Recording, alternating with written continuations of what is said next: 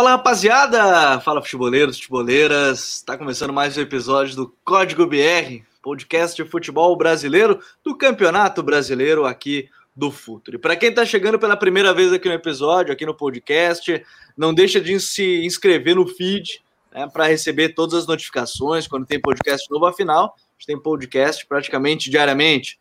Segundas-feiras você ouve já o Código BR, já no final do domingo, início da madrugada da segunda-feira. Nas terças você ouve o El Rondo, podcast de futebol espanhol. Às quartas-feiras tem God Save the Game, podcast de futebol inglês. Às quintas, quinzenalmente, tem Cautio Pizza, campeonato italiano em pauta no futuro. E na sexta-feira, sempre o The Pitch Invaders, o carro-chefe. Primeiro podcast que surgiu aqui no Futuro. Então a semana é sempre cheia. Você pode usar o final de semana também para colocar por dentro dos assuntos. A gente sempre chega aqui com a força da Coach ID, no software para treinadores e clubes de excelência. Assinem a nossa plataforma de conteúdo exclusivo, Futuri Club, no apoia.se barra Futuri, conteúdo, comunidade e relacionamento, além do Futuri Pro, departamento de análise de mercado do Futuri, que está trabalhando para caramba nessa reta final de Campeonato Brasileiro, início de temporada já, como se marcara para o dia 27 de fevereiro, temporada encerrando no dia 24, com exceção da Copa do Brasil, que encerra no dia 7 de março, já que o Palmeiras foi campeão da Libertadores da América, a final da Copa do Brasil acabou sendo adiada é, pelo período de datas, já que tem o Mundial de Clubes neste meio de caminho. Aqui comigo, mais uma vez, Rodrigo Coutinho. Dali Coutinho, como é que está? Tudo certo? Fala Gabriel, fala Jonathan, Caio. Forte abraço para a galera que nos acompanha aí tudo certinho, né? Chegamos chegando aí na, nas últimas cinco rodadas do Campeonato Brasileiro.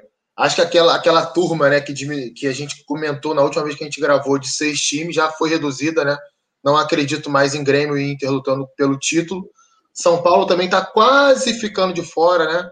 Então, talvez aí a gente possa falar mais concretamente de três clubes lutando pelo título e o Inter, né? com uma capacidade maior. Afinal de contas, são nove vitórias consecutivas, é muita coisa.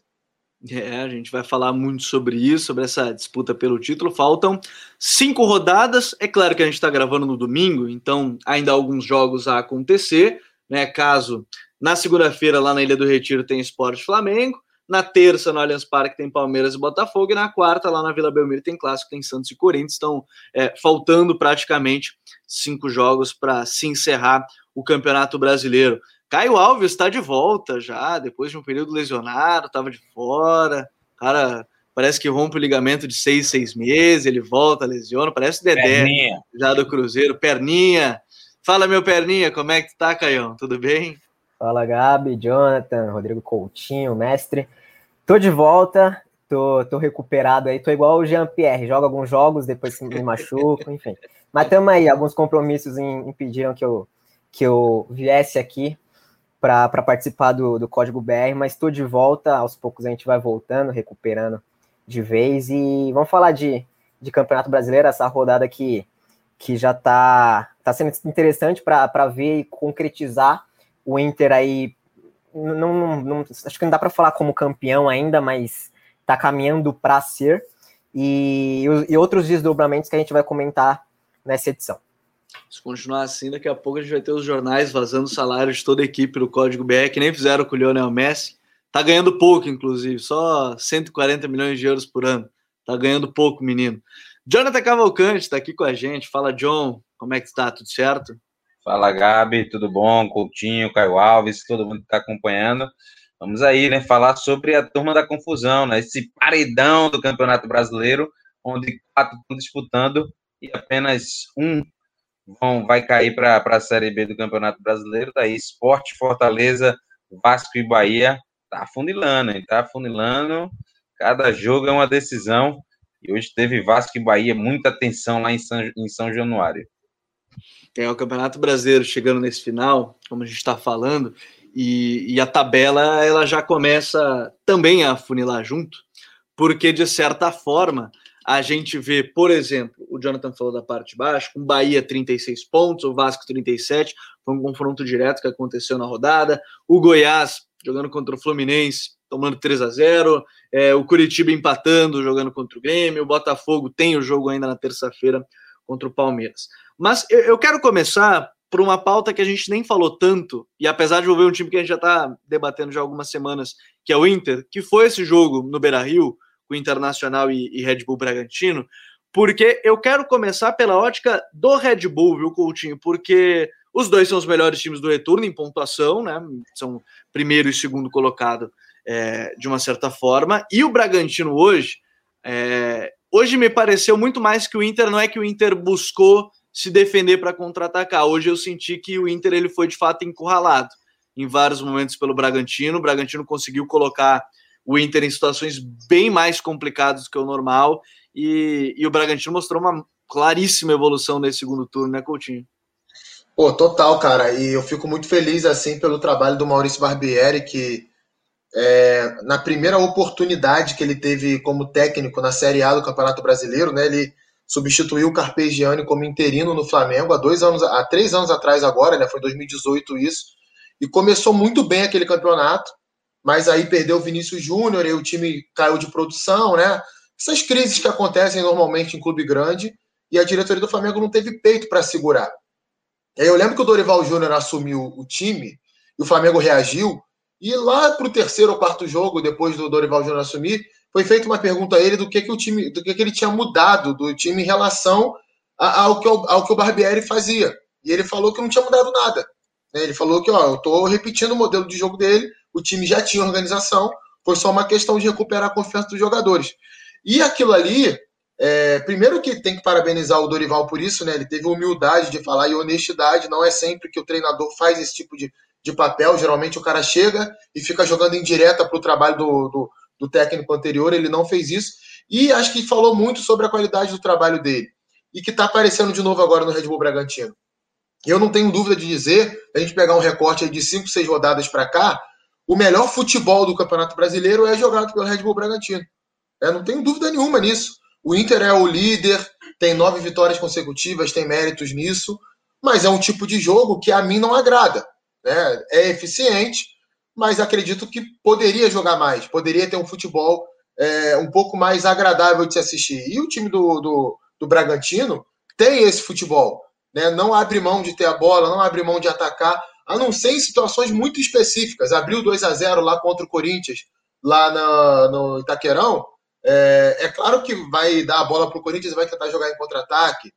Contra o Vasco fez a mesma coisa ali na reta final do jogo e acabou goleando no, no finalzinho. Mas é um, um time que tem uma, organização muito, muito nítida, sabe o que fazer em todos os momentos do jogo. Acho que não faz uma campanha melhor, porque falta um potencial maior de definição na frente.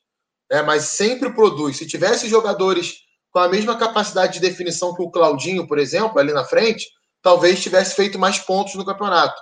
Mas é uma ótima recuperação da equipe. É um time que joga em ataque posicional, um time que circula bem a bola, que tem no Claudinho um grande craque desse segundo turno. Talvez, por que não, o melhor jogador do Campeonato Brasileiro. A gente pode discutir sobre isso também. Né? Raul jogando muita bola no meio campo, Arthur bem pela direita, o Liger, é, o Liger né? e o Léo Ortiz, a dupla de zaga também, muito bem no campeonato. Então, são muitas coisas que a gente pode citar do Red Bull Bragantino. No meu modo de entender, hoje é o melhor futebol do Campeonato Brasileiro.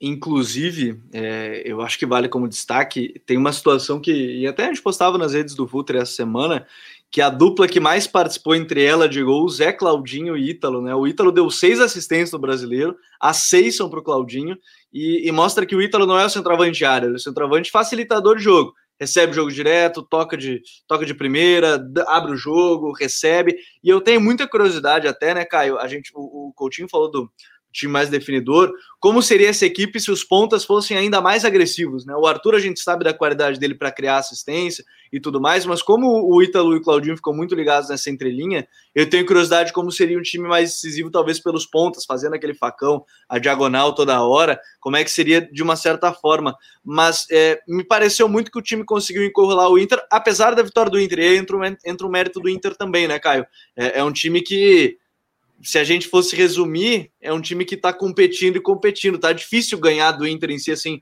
Parece que tem aquela garra e competitividade mesmo, nata, do que o Abel conseguiu colocar, né? Exato, o Inter compete, acima de tudo ele compete. E, e você falou do, do Arthur, o Rodrigo até mencionou bem sobre, sobre os pontas. Só que eu, eu acho até que, que eu esperava mais do Arthur. Né? É, de certo, ele, ele, ele se potencializou com o Barbieri, até por, por ser extrema puro e, e, e todo esse lance do, do ataque posicional, isso privilegia a maioria dos pontos, mas eu esperava mais e justamente por essa questão de, de finalizar bem as jogadas. É, no início da temporada, quando ele foi contratado, é, muita gente dava ele como protagonista e o Claudinho mais como secundário, é, mesmo tendo feito a, a Série B muito boa que ele fez. É, e a gente viu hoje que, que, que os papéis se inverteram. É, hoje o Inter, o, o Bragantino, ele jogou, ele foi superior em grande parte da partida. No segundo tempo até equilibrou bem o, o, o jogo, o Inter ficando um pouco mais com a bola, o, o, o Abel até que mudou essa, essa parte defensiva, anulando um pouquinho mais, pegando um pouquinho mais o, o Claudinho, tirando essa liberdade dele. Mas o, o Bragantino foi superior, muito porque é, no início, até uma coisa que me chamou a atenção, no início do, antes do jogo, naquela entrevista na área técnica com o Abel, ele assumiu que, que esse jogo era para. Eu não lembro exatamente as palavras dele, mas era basicamente para jogar feio. Se precisasse vencer de 1 a 0 e, e, e no jogo direto, seria assim. E, e, foi assim, ele entregou um pouco mais a bola, muito por essa estratégia e muito também porque o Bragantino se impôs, ficou com a bola, circulou bastante. E muito disso é, é, com o Elinho, o Elinho muito bem, também saiu do São Paulo emprestado para o Bragantino e, e, e, muito bem também sendo potencializado pelo, pela estrutura que o Barbieri montou. É, e o Claudinho, eu, eu, falei, acho que semana passada, no último jogo contra o, Corinthians, se ele tentasse andar sobre as águas, ele conseguiria, porque ninguém para o cara. Ele tá é, é tão absurdo assim, ele tudo que ele praticamente tudo que ele tenta fazer dá certo. É, no primeiro tempo a gente viu muito disso. O Inter que que estava é, é sofrendo muito nas costas do, do, do Rodinei, né, que, que abria, invertia para o lado, pro lado oposto, o Bragantino, fazendo a, a, parte, a, a, fase ofensiva com o Raul sempre indo é, de área a área, o Raul fazendo um, um baita campeonato. É, e aí na, no, no, lado esquerdo né, do, do, do, corredor, o Elinho sempre, sempre indo para cima do, do Rodinei, o Rodinei sofrendo muito no primeiro tempo.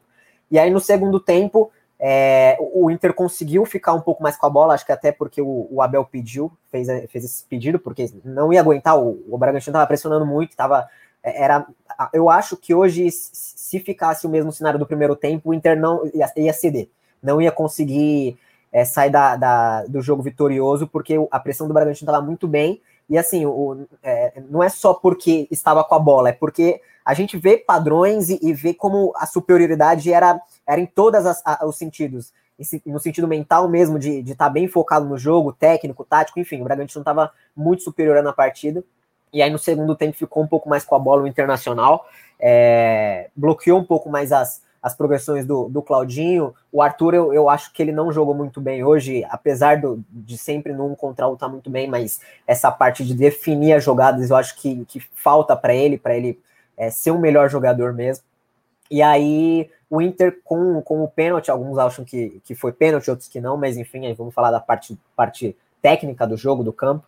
É, o Inter conseguiu equilibrar bem esse jogo, mas em grande parte do jogo, da, da partida, foi um. A gente viu um Bragantino extremamente superior e, e mostra bem como é um dos melhores, se não o melhor hoje, time é, que pratica futebol no, no, país. É, o time do Bragantino tem, tem sido um exemplo, Jonathan. É, falando sobre o Inter também, né? A gente, a gente vê que o Bragantino hoje, nesse último recorde de seis, sete jogos, é um time que faz um, um, um jogo muito legal de se assistir, mas o Inter é bem competitivo, né? E também está chamando atenção, pelo menos para mim, nos últimos dois jogos, a criação de oportunidades do Inter é, a partir de laterais cobrados pelo, pelo Moisés e também pro, pelo Rodinei, né? Contra o Grêmio, conseguiu criar oportunidades de gol assim. Hoje fez gol a partir de um lateral do Rodinei. Então, a gente vê que, mesmo que a gente não, não observe uh, um, um, mecanismo ofensivo vasto pelo Abel, pelo, pelo Abelão, a gente vê que dentro das ideias dele, ele vai colocando, inserindo alguma coisa, uma bolinha parada de lateral, criando, e o time do Inter vai sendo competitivo e vai chegando ao, ao principal objetivo do futebol, né? São a, a, vitória e os três pontos.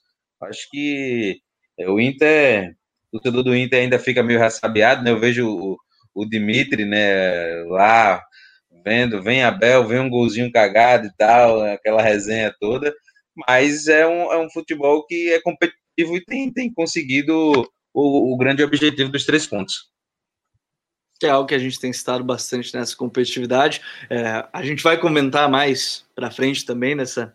Está se aproximando do, do, do, final do campeonato. Se for campeão, a gente ainda vai citando mais durante os, os, próximos episódios. Começa muito pela dupla de volantes também, né? Com o Patrick, com o Edenilson, Prachedes entrando, o Dourado ali protegendo a entrelinha, mas isso a gente também vai falando para não ficar repetitivo, já que a gente comentou em, em, outros episódios. E aí, por outro lado, vou aproveitar, John, já que você estava falando, e, e, e, hoje também teve o duelo lá na parte de baixo, que você citava logo na abertura do, do programa, com um confronto direto que, que se tem com Vasco e Bahia. O um empate em 0 a 0 teve ali o Vasco saiu na frente com um gol que acabou sendo anulado, veio a expulsão do Castan e tudo mais, né? Mas é um jogo que estaciona as duas equipes, porque, por exemplo, vamos lá, a gente está gravando no domingo, o esporte pode vir a ganhar do Flamengo e pode dar uma embolada ainda mais nesse campeonato. Se o esporte empatar, segue ainda mais embolado. Se o esporte ganhar, o esporte passa as duas equipes na, na tabela, vai a 38 pontos.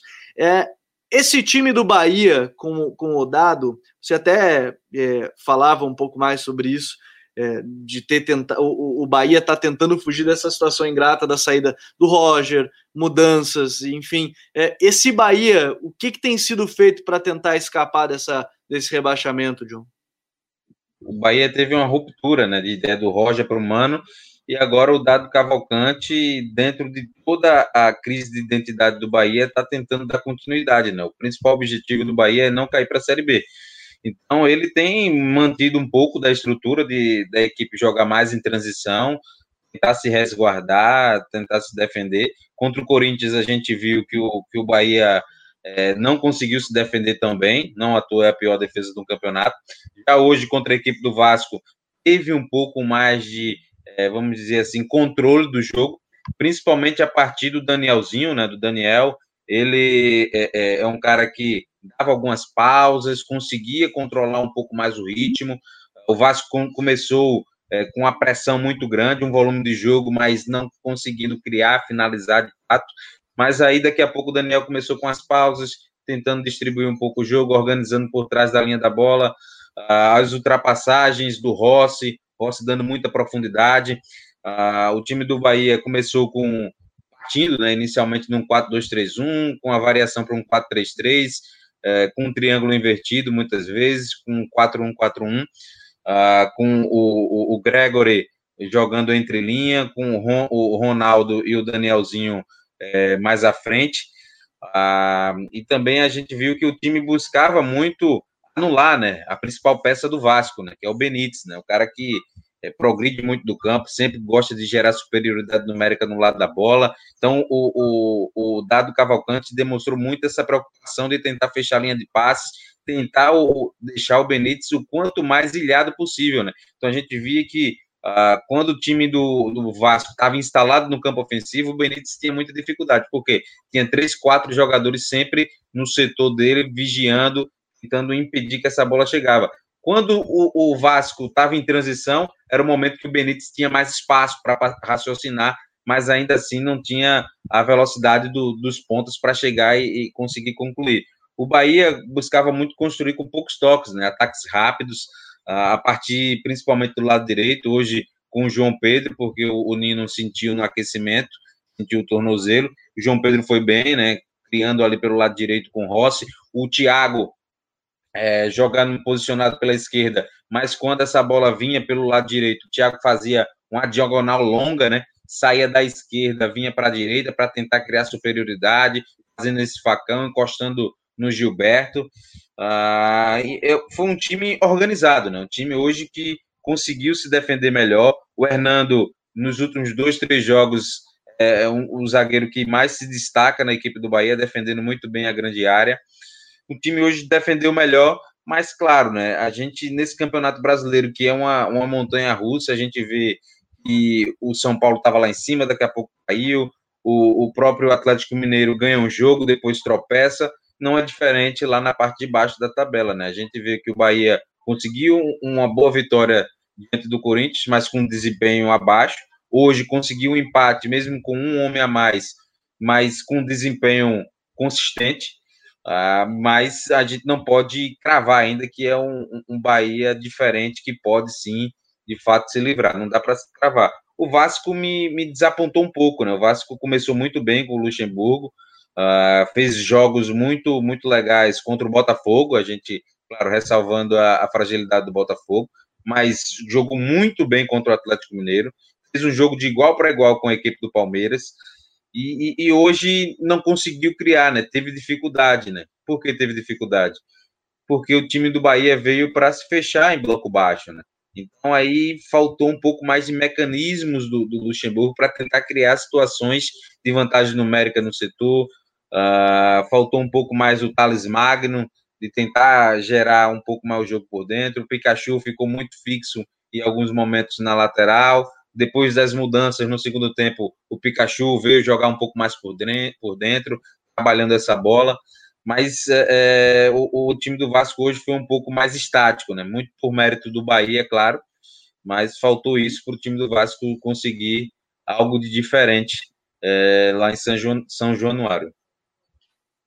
É, ficou, fica, fica muito essa expectativa do Vasco e, e o Luxemburgo deu uma melhorada na equipe, é bem verdade, mas talvez o foco mesmo, e talvez não, é verdade, até porque é dentro do, do, do da bonificação, já que o, o próprio é, Luxemburgo não vai receber salário, vai receber um bônus se o time não cair, seja, seja esse o foco. Mas é, é pouco, talvez, para o Vasco agora, mas o pensamento vai ser esse até o final do brasileiro, né, Coutinho?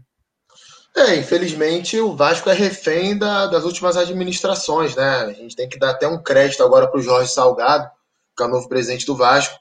Pelo menos no discurso, nas primeiras ações, parece que está tentando implementar uma nova administração no clube, né? é, pautada em austeridade e tentando recuperar as finanças do Vasco, mas é, isso não acontece do dia para a noite. E o que a gente tem de real hoje é o Vasco com um time que é bem limitado, né, um Vasco que passou boa parte do Campeonato Brasileiro na zona de rebaixamento. Eu cheguei até a falar sobre isso no Twitter antes do Vasco pensar em contratar o Luxemburgo. Ele é o cara que, nesse momento, é, vai daria né, aquilo que o Vasco precisava minimamente mexer com a autoestima dos caras, fazer com que eles acreditem que o Vasco poderia sair do rebaixamento. Ele conhece essas coisas né, de futebol, tem muito tempo no futebol. É, é claro que é muito pouco, né? Isso a gente tá. É, ninguém está pregando aqui que o Luxemburgo seja necessário para a história do Vasco, né? Que o Luxemburgo vai fazer um projeto de longo prazo no Vasco. Eu, sinceramente, não acredito que ele possa hoje é, comandar um projeto de dois, três anos e o Vasco voltar a disputar todas as competições lá em cima, né? disputar os títulos, os principais títulos. Mas para esse momento, ele vai mexer com a cabeça dos jogadores, como vem fazendo, vai reorganizar o time defensivamente, vai dar uma, uma mínima organização ofensiva, que em comparação ao que o Ricardo Sapinto fazia já é muita coisa, e o Vasco vai se recuperar no campeonato, como aconteceu. Ninguém está dizendo que o Vasco vai chegar em G8, que vai fazer uma reta final de campeonato mais tranquila. Não, vai ser sofrimento até o final, infelizmente. Mas em comparação ao que vinha acontecendo antes, já é um grande avanço. E hoje, Gabi, é, vale ressaltar também que o Bruno Gomes, né? O mérito do Dado Cavalcante é colocar umas vigilâncias próximo a ele, né? Principalmente do Ronaldo. E aí você começa a tirar um cara que é importantíssimo nessa primeira etapa de construção, né? Então, a dificuldade que o time do Vasco teve hoje foi grande. No segundo tempo melhorou um pouco, né? A, é, apostou mais na velocidade, né? na transição, entrou o Igor Catatal, jogador de, de passadas largas. É, teve até duas chances de, de gol, mas parou nisso aí, né? Um jogo de poucas chances claras, de, muita, de muito meio campo, de muita transição, mas de poucas finalizações. É, então é, é, a gente vai comentar também mais sobre esse Vasco, essa reta final também é, é, é, um assunto que a gente vai, vai deixar em pauta. Mas também tem um outro tema, envolve uma equipe que brigou lá na parte de baixo, agora não briga mais, vai disputar aparentemente por pontuação, parece que vai disputar a Sul-Americana, que é o caso da equipe do Atlético Goianiense, jogo contra o São Paulo, num jogo que, e até eu estava olhando, eu quero dar o crédito certinho, foi o Footstats, se não me engano, postou aproveitamento do São Paulo por meses né, no Campeonato Brasileiro, me surpreendeu muito, janeiro foi um mês que é, é para o Diniz esquecer total, é para o torcedor de São Paulo esquecer, porque o aproveitamento foi de 11%. Então, é, teve aproveitamento de 83% em dezembro, 78% em novembro, 72% em agosto, 67% em outubro. Setembro foi um mês que teve muitos altos e baixos, com 40%, mas 11% de aproveitamento, Caio, mostra que o São Paulo. Eu não sei se o ponto-chave foi a briga, entre aspas, briga ou discussão, eu não sei qual é o melhor termo, para a discussão do Diniz com o Tietchan, se ali pode ser um ponto-chave, ou se a eleição atrapalhou mas que o São Paulo tem uma queda de desempenho muito grande em relação ao que já apresentou é, é notório. Isso a gente vai ficar, vai chover molhado. Mas o que, que te parece que acontece com o São Paulo nesse momento da temporada, Caio? É, é difícil depositar em um só motivo, em uma só coisa, porque muitas coisas acontecem nos bastidores do São Paulo, e eu acho que, que, que a, a, discussão entre Fernando Diniz e Tietchan lá contra o, o Bragantino foi um, um, é um dos motivos, dizem é, é, que quem cobra o clube diz que que está tudo resolvido entre os dois, mas certamente tem tem, tem resquícios ali da, da briga, mas eu acho que a, o principal é o que acontece, é, como você mencionou, na mudança da, da diretoria. É o, o presidente Júlio Casares, ele, ele assumiu já querendo mudar praticamente tudo, ele fala em choque de gestão, é, e aí ele, ele muda muitos dirigentes, é, que está lá dentro, ele, ele deixa o Raí só para dizer que, que, que, obedeceu ou que escutou os jogadores, só que, que, quem de fato fazia o trabalho sujo lá dentro era o Alexandre Pássaro, que hoje está no Vasco, é, e aí o Pedro Lopes, é, setorista do, São Paulo no UOL, é, acho que é Pedro Lopes, se eu não me engano, desculpa se eu estiver errado, é, ele diz que, que tem mu muito mais coisa envolvida, é, incluindo pagamentos que os salários foram atrasados, é, foram estão sendo pagos pela metade, né, por causa da pandemia. E aí quem estava cuidando disso era, era, o Alexandre Pássaro, e por ele sair, não negocia mais com, com, com Alexandre, não negocia mais com ninguém. E aí to, to, toda essa mudança na diretoria faz com que os jogadores é, confiem menos ou deixem de confiar na, é, é, em quem manda, né, que, que de fato é o, é o Casares hoje, o Raí ele praticamente não manda mais nada.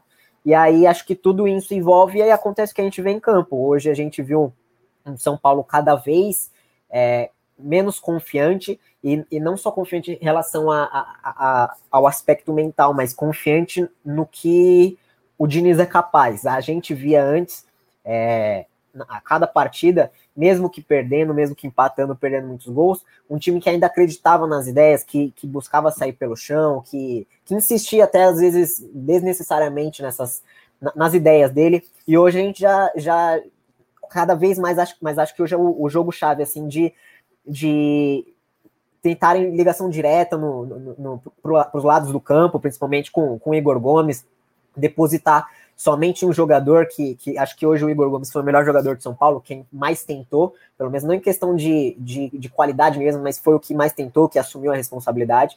E a gente via muitas das vezes o pessoal tentando, é, o pessoal de trás, Luan, os zagueiros mesmo, buscando a ligação direta com para os lados, para o Juan Fran, até mesmo para o Luciano, Luciano vindo buscar menos jogo, ou seja, tentando sair menos pelo chão, é, com, talvez com medo de errar, de errar, ou talvez porque não acredite mais no, no, no que o Diniz é, tenta implantar, ou te, implantar não, que já está implantado há, há, muito tempo, mas tenta treinar isso a cada semana, e é um São Paulo cada vez menos confiante. Hoje, durante mais dos 90 minutos que teve a partida, foi um Atlético Goianiense superior em 80, 90% do, do jogo ali, porque São Paulo não conseguia, é, com a bola, é, criar praticamente nada, se não na individualidade, não, não saía mais nada no coletivo. É, saída de bola totalmente anulada, muito pela pressão, e, e, e acho que o negócio, uma coisa, um fator importante para a gente mencionar, é de não falar que o São Paulo perdeu, mas sim que o Atlético Goianiense venceu, porque é, tem um adversário do outro lado, e o, o Marcelo Cabo, ele, ele montou a estratégia de, dele, que era de pressionar lá em cima com muitos homens, induzir o São Paulo para lado os lados do campo, principalmente direito, com o Juan Fran, que, é, que, que no sentido associativo deixa bastante a desejar, e cada vez mais a gente vê isso. Então, é, a estratégia deu certo, é, Marlon Freitas jogando muito, o, o William também, o camisa 5, jogando muito, o Janderson sempre que, que acionado muito bem. É, então a gente, o Natanael, que acho que foi o melhor da partida, sempre pelo lado esquerdo, progredindo, finalizando, sempre pegando as segundas bolas. Então é, tem essa parte do São Paulo mentalmente fragilizado E acho que, que lá no final do, da temporada, é, se o Diniz não for, não for demitido amanhã, que é o que dizem que, que pode acontecer, é, o Diniz não permanece, é inevitável isso. É, o, o Casares já não queria permanecer com ele, mas por, quando, chegar, quando ele chegou, o São Paulo estava na liderança, então não tinha como tirar. Então é inevitável que ele, ele não continue, mas de qualquer forma, é importante citar o bom trabalho do Atlético Goianiense, não só hoje, mas durante todo o campeonato. E hoje o São Paulo, é, de um lado fragilizado, enfrentou um Atlético extremamente confiante, em boa fase, padronizado, sabendo o que, o que fazer, quando fazer e como fazer, é, quando está com a bola, ou até mesmo sem a bola, muito compacto. É, então a gente. É, é uma soma de fatores o, o, o motivo de São Paulo estar tá nessa, nessa fase que a gente vê agora. É, e, e, nesse ponto, né, Coutinho, a gente vê assim, um trabalho que. E, e, olha que loucura, né? Se a gente perguntasse antes de começar o campeonato, ninguém ia falar que esse time de São Paulo brigava pelo título brasileiro. Ponto.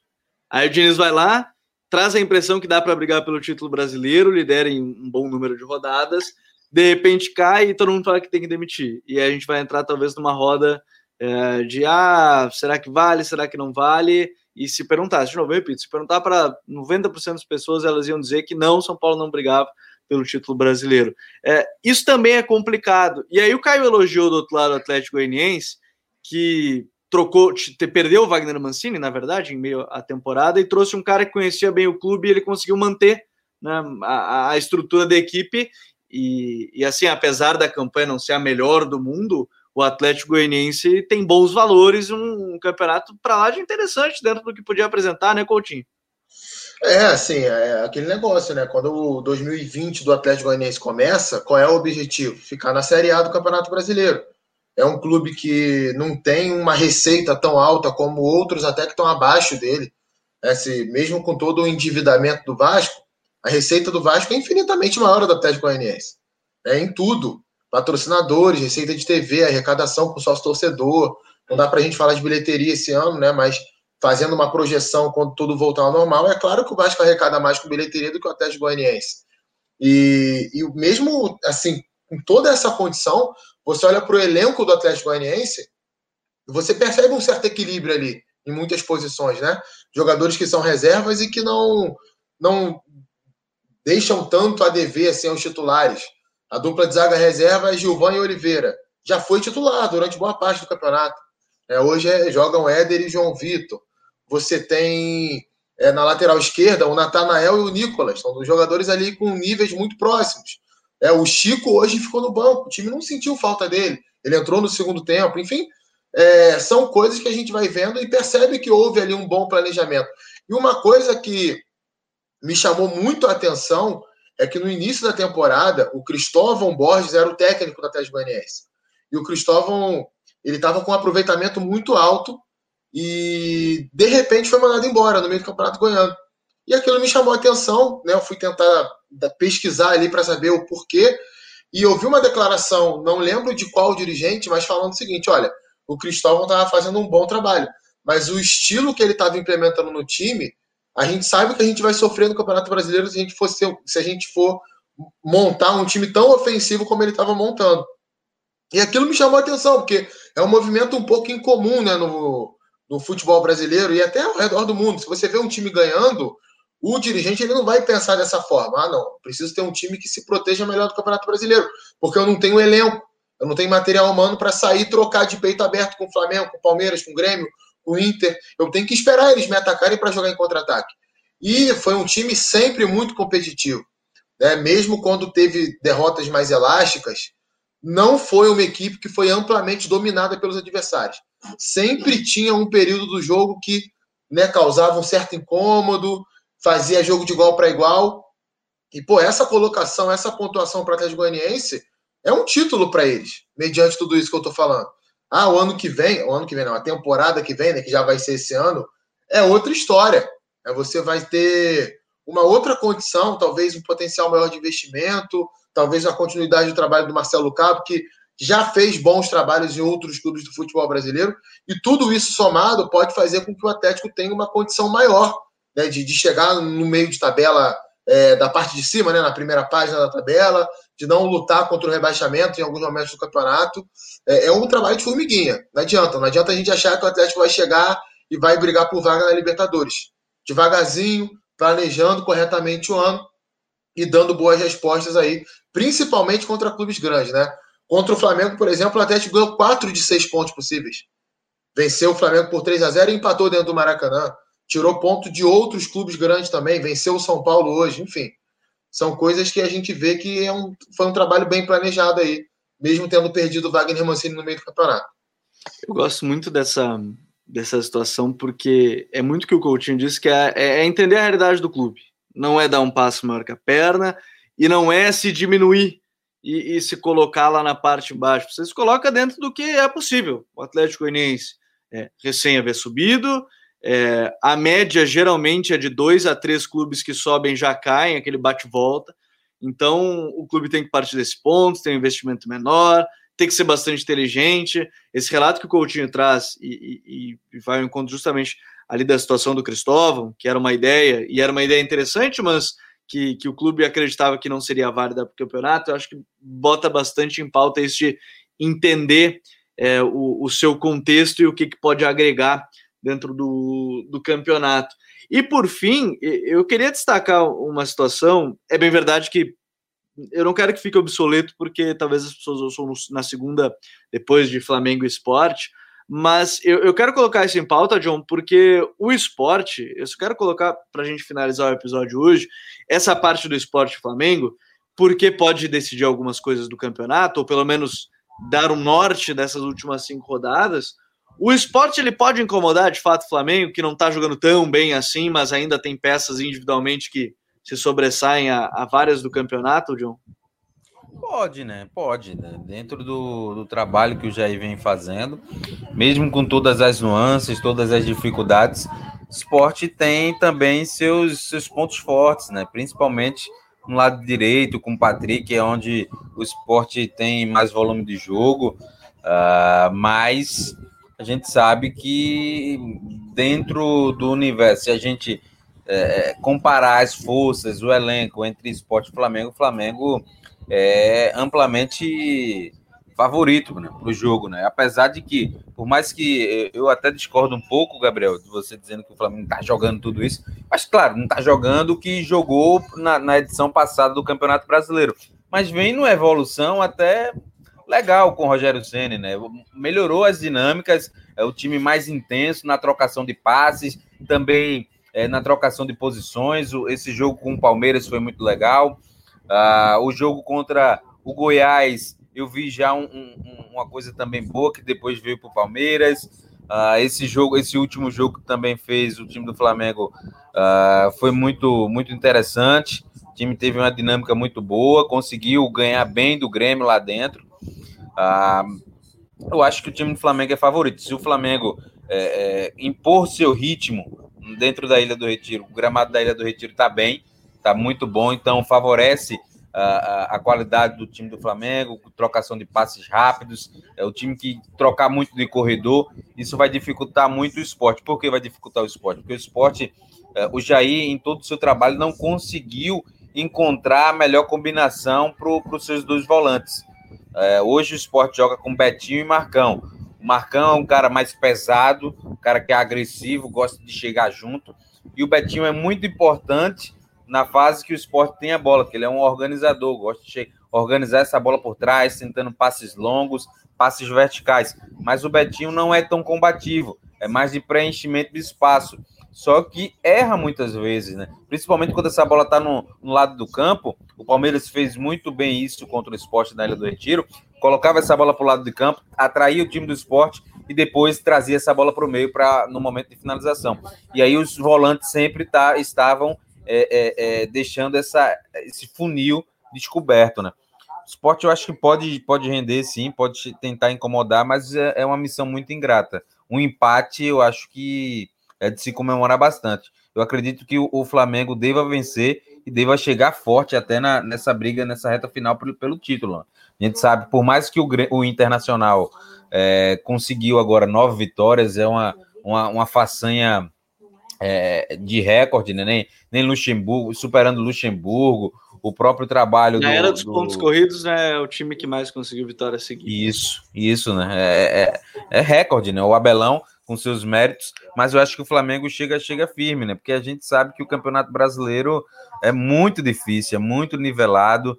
Uh, o, o, Internacional tem um confronto agora com o Atlético Paranaense lá é, na Arena do, da Baixada, é um confronto muito difícil. Então, eu acho que o Flamengo tende a vencer, tende a jogar bem. E, e, e, o esporte não vai cair, né? Muito por quê? Porque o Fortaleza hoje perdeu, né? Pro, pro Atlético Mineiro, Fortaleza que tá aí tentando sair desse luto. O Anderson Moreira é, tá conduzindo a equipe do Fortaleza para sair desse luto. É, tem, já colocou algumas ideias, seus padrões, uma saída de três, uh, tentando é, fazer com que o time jogue a sua maneira mas ainda, ainda é pouco, né? Até, até pelo, pelo pouco tempo que ele tem, né? Mas a gente já observa uma, uma mudança na questão anímica, de confiança e também uh, na aderência do, dos jogadores, né? Os jogadores parece que compraram a ideia do Anderson, diferente do que foi com o Marcelo Chamusca. Também é algo que a gente vai falar em breve aqui no, nos próximos episódios é, eu quero só trazer uma errata. Quando eu falei que quarta-feira agora é, tinha Santos e Corinthians, eu queria dizer Santos e Grêmio. Né, o jogo, inclusive, às quatro da tarde na Arena. O Santos e Corinthians é só dia 17 de fevereiro. Né, acabou sendo adiado. E aí o, o, Santos joga contra a equipe do, do Grêmio às quatro horas da tarde na quarta-feira. E você que está ouvindo ainda no, ainda no domingo, na segunda-feira, é, pela manhã, tarde, início da noite Pode no nosso perfil do Twitter votar em enquete. A Coutinho citou lá no início, né? De talvez o Claudinho ser o melhor jogador brasileiro. Participa lá e vota se você acha o Claudinho o melhor jogador do Campeonato Brasileiro. Se você não acha, é, diga quem é que seria o seu voto. Tem muitas mensagens já. Tem gente falando do, do Edenilson, do Patrick, do Marinho. É, Vina, é, enfim, né? De outros nomes, do Vina também sendo citado. Enfim, manda lá e, e comenta pra gente qual seria o seu voto. A gente vai ter no último episódio, antes do, do, depois do final do campeonato, a nossa eleição aí de seleção, de treinador, de, de, melhor jogador, mas enfim, participa e vota por lá. A gente vai ficando por aqui com mais esse episódio. Deixa eu agradecer todo mundo que tá, esteve aqui com a gente. Semana que vem tem muitos jogos ainda acontecendo. Jogos dessa rodada que ainda não terminou quando a gente está gravando. É, jogos da próxima rodada no meio de semana. Caião, obrigado. Bom de ter mais uma vez aqui com a gente. Até a próxima. Valeu, Gabi. Valeu, Joe, Coutinho. Agora, bora ver o, o paredão, né? Que a gente está ansioso para isso. Mas, enfim, agradeço pela, pelo convite mais uma vez. Sempre que possível, vou estar aqui. Se eu não me machucar novamente, né? Mas, enfim, deixar o chinelinho de lado, voltar a ficar mais presente aqui. Mais uma vez, uma honra participar. Um abraço. É o Marcos Reus do futuro, né? Jogador de vidro. Os episódios, a partir de agora, a gravação vai ser com react do Big Brother, né? Já que o pessoal tá acompanhando também. Valeu, John. Até a próxima. Valeu, Gabi. Vamos agora conferir aí a montagem do paredão do BBB, porque o do Brasileirão já está aí, né? Tá o do código, o, o, paredão do código BR, diga-se de passagem, todo mundo já tem o voto unânime. Imagino Myron. que seja o Myron. Se alguém não votar no Myron, aqui, gente... é o voto unânime da, da rapaziada. Tirão contra o Myron. É, a gente vai, vai derrubar o Mário da casa. Coutinho, valeu, meu mano. Tamo junto, até a próxima. Valeu, Gabriel. Valeu, galera que nos acompanhou. Eu não vejo Big Brother que eu não gosto, cara. Confesso que eu sou muito chato. Mas é, um forte abraço para todo mundo aí e participem da enquete aí, né? Votem aí quem vocês acham o melhor jogador do, do Brasileirão. Um abração, Gabriel. Valeu, obrigado. Até a próxima. Nós vamos ficando por aqui. Não esqueça de fazer parte do Futuri Club e receber conteúdo exclusivo diariamente sobre futebol brasileiro, futebol sul-americano, futebol internacional. Nós voltamos no próximo domingo, início de segunda-feira. Um abraço, até a próxima. Tchau.